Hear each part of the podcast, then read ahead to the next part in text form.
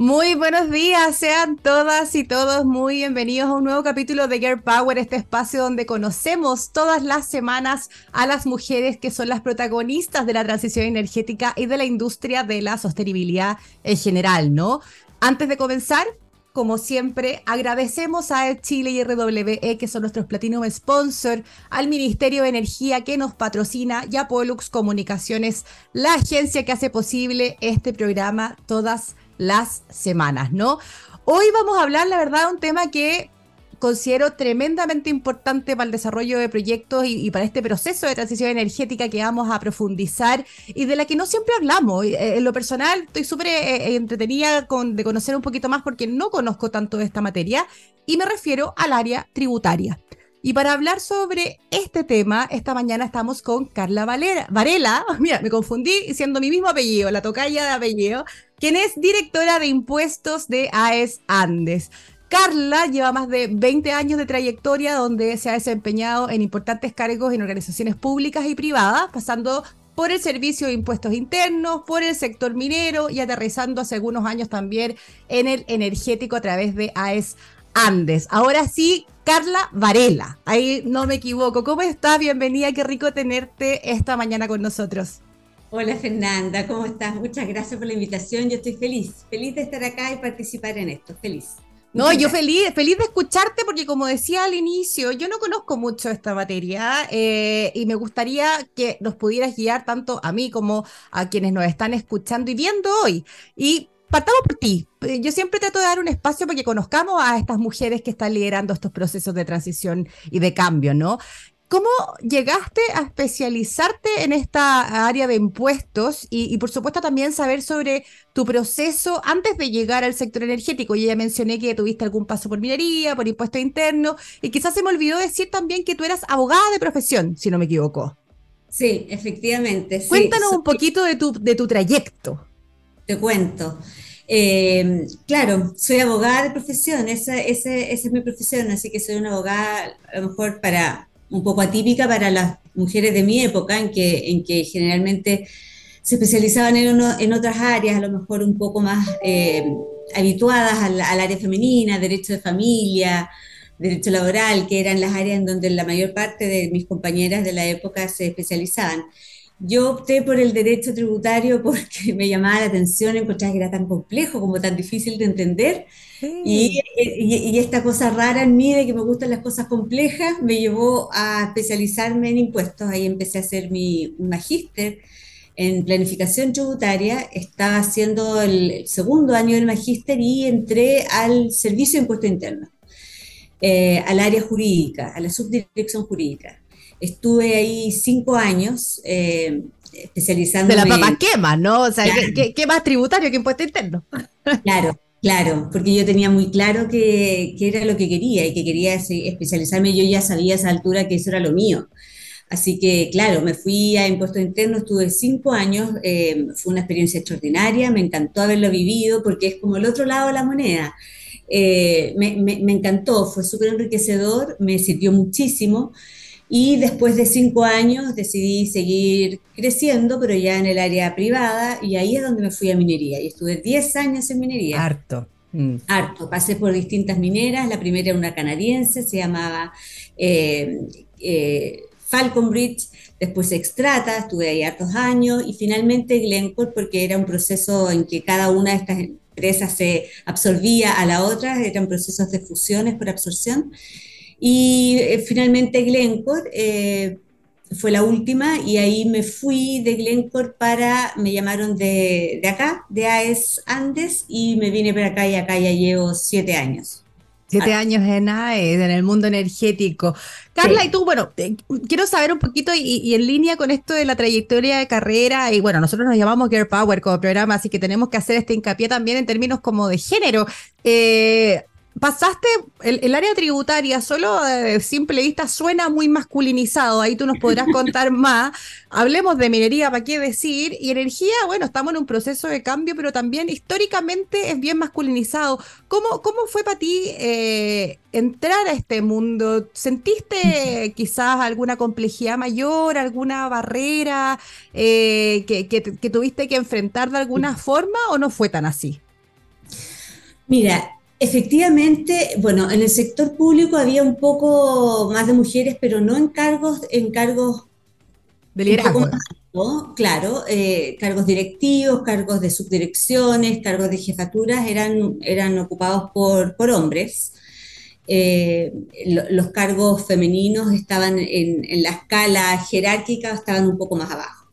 En, en minería era exactamente igual, yo te diría que era un poco más incluso. Eh, yo, yo nunca tuve una compañera mujer par mío, siempre tuve mis pares y mis jefes, siempre, siempre han sido hombres, nunca he tenido jefatura mujer.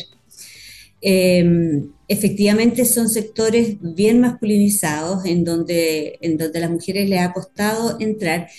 Yo he tenido grandes jefes hombres, debo, debo eh, decirlo, en donde me han dado muchísimas oportunidades y he tenido la, la, la, gran fortuna de poder desarrollar mi carrera como yo he querido desarrollarla.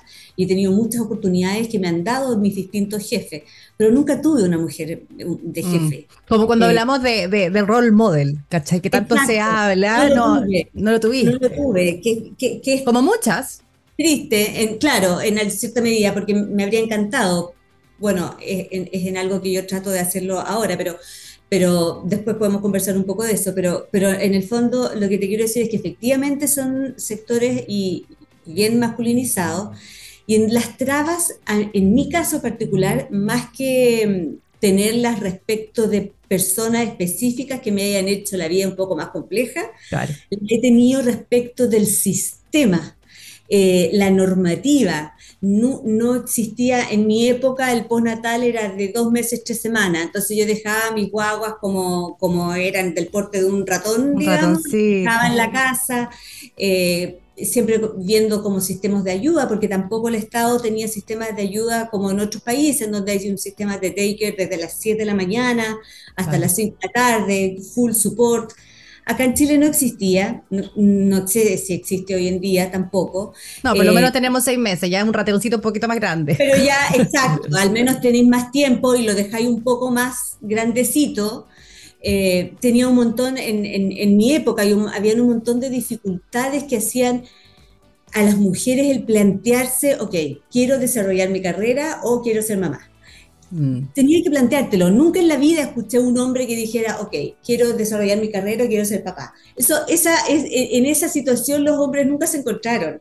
Nosotras sí, y en mi época muchísimo, porque efectivamente era, era tan complejo, era tan difícil, que muchas mujeres optaban por postergar la paternidad, por aplazarla, porque finalmente tenían que suspender su carrera y en el minuto de la elección, que es súper injusto tener que escoger entre una cosa u otra, cosa que los hombres nunca tuvieron que escoger, eh, en el fondo hay muchas mujeres que tomaron distintas decisiones que a lo mejor no eran las que hubiesen tomado si hubiesen tenido, si no hubiesen tenido la necesidad de optar. Sí, eh, eh, las famosas escaleras rotas también, que lamentablemente siguen vigentes. Em, espero que cada vez en menor escala, pero siguen vigentes. Pero que, claro, me imagino que tienes que haberlo vivido mucho más, más intensamente, porque estamos hablando de eh, todos los cambios que hemos tenido han sido de a poquito y en los últimos años. Así que se agradece esa experiencia. Pero mira, quiero entrar, vamos a retomar este tema, porque también nosotros cuando conversamos antes de, en off, ¿no? Antes de, de la invitación, me contaba yo un poquito cómo eh, es tu plan y cómo has ido avanzando en esto. Quiero conocerlo y que lo conozcan quienes nos están viendo hoy. Pero quiero, quiero entrar en particular en, el área que tú lideras, porque como, como decía, me interesa mucho, es un poquito invisibilizado a mi juicio, eh, que es esta área tributaria, ¿no? Que, que es donde que es una parte esencial en el término de eh, el inicio de los proyectos, donde tienes esta responsabilidad de asegurar el cumplimiento tributario de los proyectos. Cuéntanos un poco más sobre este rol ¿no? de, directora de impuestos eh, y cuáles son quizás las responsabilidades o, cuáles son el rol que, tú, que, tiene esta área y tú en particular dentro de esta área. Sí, eh, bueno, yo soy la directora de impuestos para Chile, Colombia y Argentina. Y en el fondo, más allá, efectivamente, el cumplimiento tributario es de la esencia del área tributaria, ¿cierto? Porque hay que cumplir con todas estas, las declaraciones juradas, las declaraciones de impuesto a la renta, las declaraciones IVA, que son lo que más o menos la gente conoce. Y ese cumplimiento nosotros tenemos, eh, altísimos estándares de cumplimiento en todas las jurisdicciones donde estamos y eso es como la base de, de nuestra función. Ahora, más allá de esa función, nosotros agregamos valor a la compañía mucho más allá del cumplimiento tributario. Eh, en los proyectos y a lo mejor eh, a eso, eso es importante destacar. La gente en general puede pensar que el, área tributaria se dedica solamente al cumplimiento. Y la verdad es que agregamos valor al crecimiento de la compañía. todas las jurisdicciones tienen distintas eh, franquicias, beneficios o exenciones que permiten el desarrollo económico, ¿cierto?, de cada jurisdicción. Y en, esa, en ese desarrollo económico hay, existen franquicias tributarias que agregan mucho valor al momento de evaluar un proyecto. Si tú tienes un proyecto que goza de ciertos beneficios, franquicias tributarias que te da la legislación del país, vas a tener un proyecto que va a tener un retorno de la inversión mayor, probablemente. Su TIR, ¿cierto? Va a ser mucho mayor que si no contara con, con esos beneficios en el modelo financiero. Eh, eso a lo mejor tiene poca visibilidad, pero la verdad es que en muchos proyectos y en muchas jurisdicciones, hoy en día en Estados Unidos tienen créditos tributarios que permiten que un proyecto sea o no sea viable. Es así de determinante. En, en nuestras jurisdicciones en Sudamérica se da también en gran medida. Entonces, en el fondo, el poder contar con esas franquicias, el desarrollarlas adecuadamente de acuerdo a lo que la legislación de cada país eh, otorga, eh, le agrega valor, por cierto, al crecimiento de la compañía. Y esto, esto parte porque esto es como en la etapa cero también, o en la etapa uno de los proyectos, ¿no? Quizás es importante también que eh, poder contarle a, quienes nos ven hoy para, para, que tengan una lógica que esto es, tal como se habla tanto, ¿no? De, de, la relación temprana con las comunidades, con el entorno, que son como etapas base de un proyecto energético o de cualquier tipo de proyectos, me imagino. Eh, esta patita tuya también es parte de esta etapa cero. Exacto, exacto. Cuando tú haces una evaluación de un proyecto, el, modelo financiero, ¿cierto? Cuenta con distintas, distintos eh, costos, costos de inversión, maquinaria, activo fijo, eh, cuenta con, con todo lo que vas a desarrollar y que necesitas para poder desarrollar el proyecto y ahí tú tienes un modelo financiero. Y de acuerdo a ello, es que en el fondo vas a ver si el proyecto tiene un buen retorno de la inversión o no tiene un buen retorno de la inversión. Si no lo tiene, probablemente va a ser un proyecto que no vas a desarrollar y si tiene un buen retorno, lo vas a desarrollar. Y para en ese minuto, el contar con estos beneficios, franquicias tributarias, como es la depreciación acelerada, como es en Chile, por ejemplo, el, poder pedir una devolución anticipada del IVA para los activos fijos, todo eso en un proyecto terminan siendo números materiales que permiten la viabilidad del proyecto, en definitiva.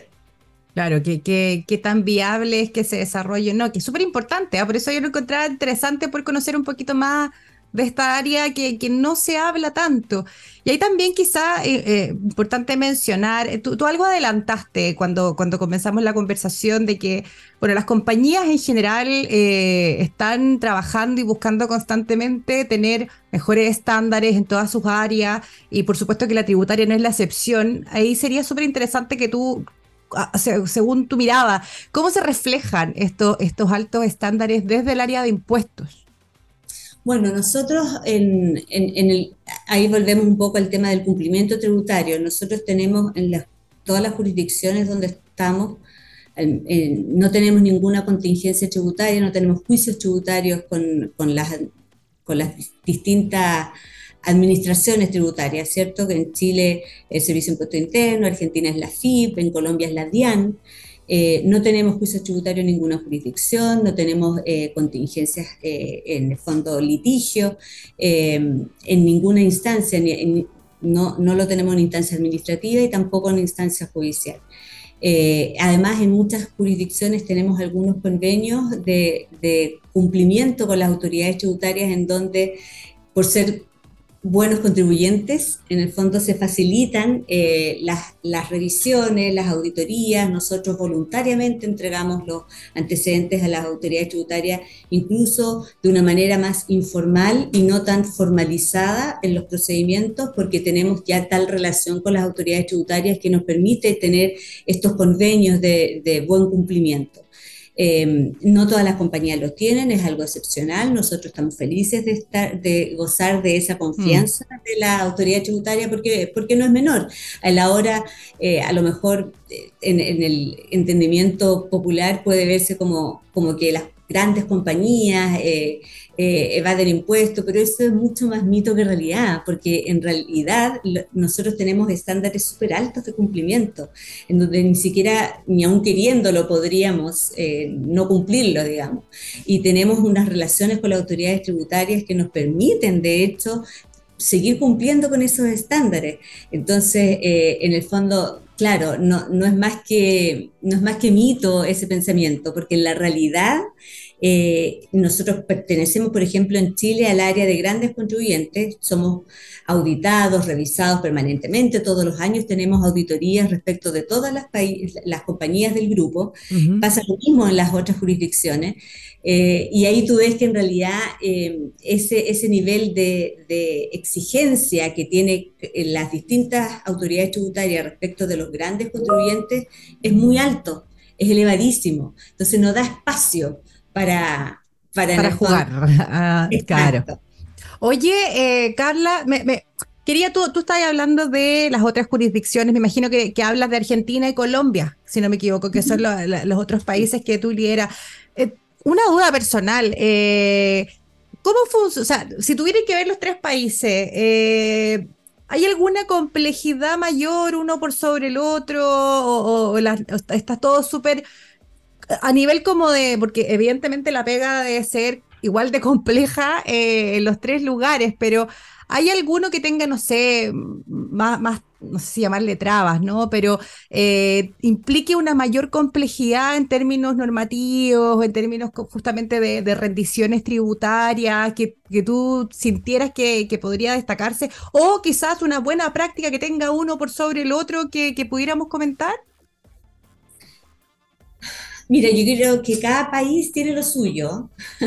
Es que es interesante eh, porque no todo el mundo tiene esta visión de triple, ¿no? De, en términos tributarios. Sí, yo creo que cada país tiene lo suyo, tiene sus propias características, individualidades, digamos. Pero Argentina yo te diría que es un poco más em, challenging. Eh, eh, desafiante. sí, es más desafiante porque es un país que tiene una situación política más compleja, la permanente devaluación de su moneda hace que haya una inflación y un efecto en FX, esto un poco más técnico a lo mejor que... Pero entretenido de escuchar, te apuesto que alguna sabe. seguro, seguro que sí, pero en el fondo te da unas complejidades en, el momento de la determinación de los impuestos, en calcular la tasa efectiva real del país, estos elementos políticos en Argentina son mucho más relevantes. Claro, poder lograr esta visión como a largo plazo de los proyectos la más planificación de largo plazo. Piensa que en, Argentina tienen devaluaciones de monedas que nosotros en Chile a lo mejor ni siquiera las soñamos. Eh, no, no, no estamos lejos de eso, afortunadamente. Mm. En Colombia también, está, pese que tuvo un proceso de evaluación el, el, año pasado, este año se ha apreciado incluso el, el peso colombiano. Entonces, Argentina es la que representa por su situación política en particular, es la que yo creo que representa mayores desafíos. Mira qué interesante. Sí, uno, podría pensarlo, pero es distinto que, alguien lo cuente desde la experiencia. Por eso también me, quería que nos contara un poquito al respecto. Carla, quiero, quiero retomar este tema que, que hablábamos al comienzo en términos de eh, quizás los role model, ¿no? Que, ah, muchas no tuvieron. Eh, y por suerte ahora están empezando a surgir estos liderazgos femeninos en distintas áreas de, forma transversal, eh, mujeres que están eh, a la cabeza de áreas relevantes como es tu caso.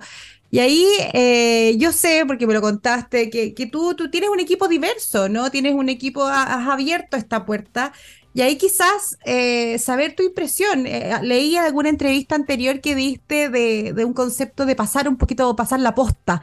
Cuéntanos, cuéntanos sobre esta visión de pasar la posta y, quizás cuál tú sientes que puede ser tu rol o, tu desafío como, como eh, modelo a seguir para las nuevas generaciones y quienes son parte de tu equipo y que podrían serlo.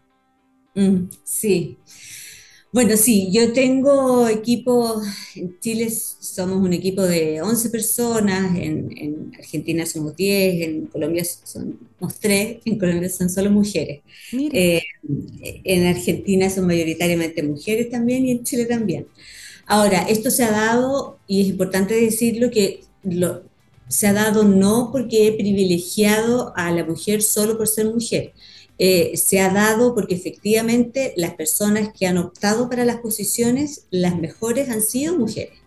E-, eso es eh, importante, ¿ah? porque es como una discusión que se plantea harto, especialmente cuando hablamos de las cuotas. Acá estamos buscando lo que creo, por lo menos como yo veo eh, este proceso también, es buscando los mejores talentos, pero habilitando los espacios para que, para que las mujeres puedan efectivamente ser parte de estos procesos.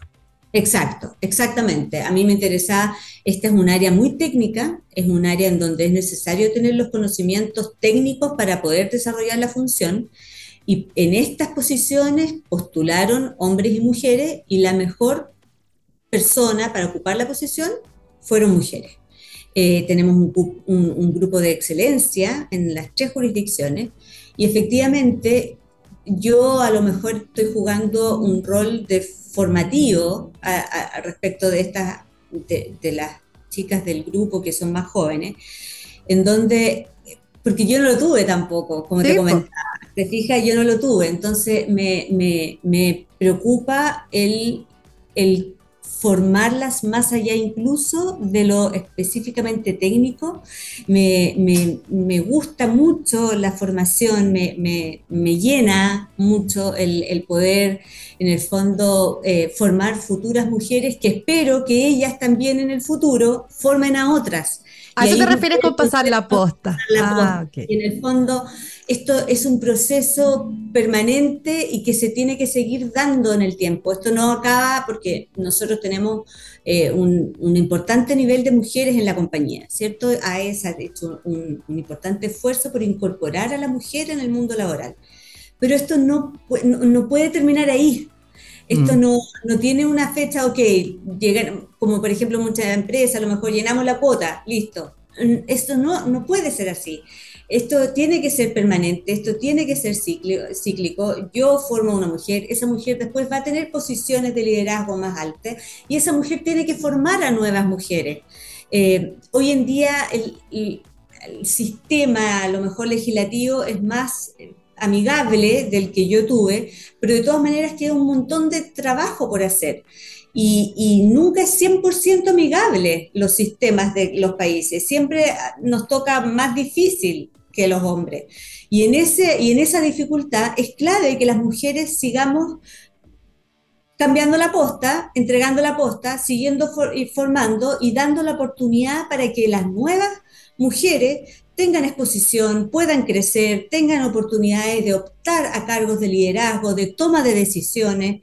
Y eso lo tenemos que hacer entre todas en el fondo. Y si no lo hacemos, caemos en el riesgo de decir, oh, ya logramos la cuota logramos la meta, tenemos hartas mujeres, listo, terminamos.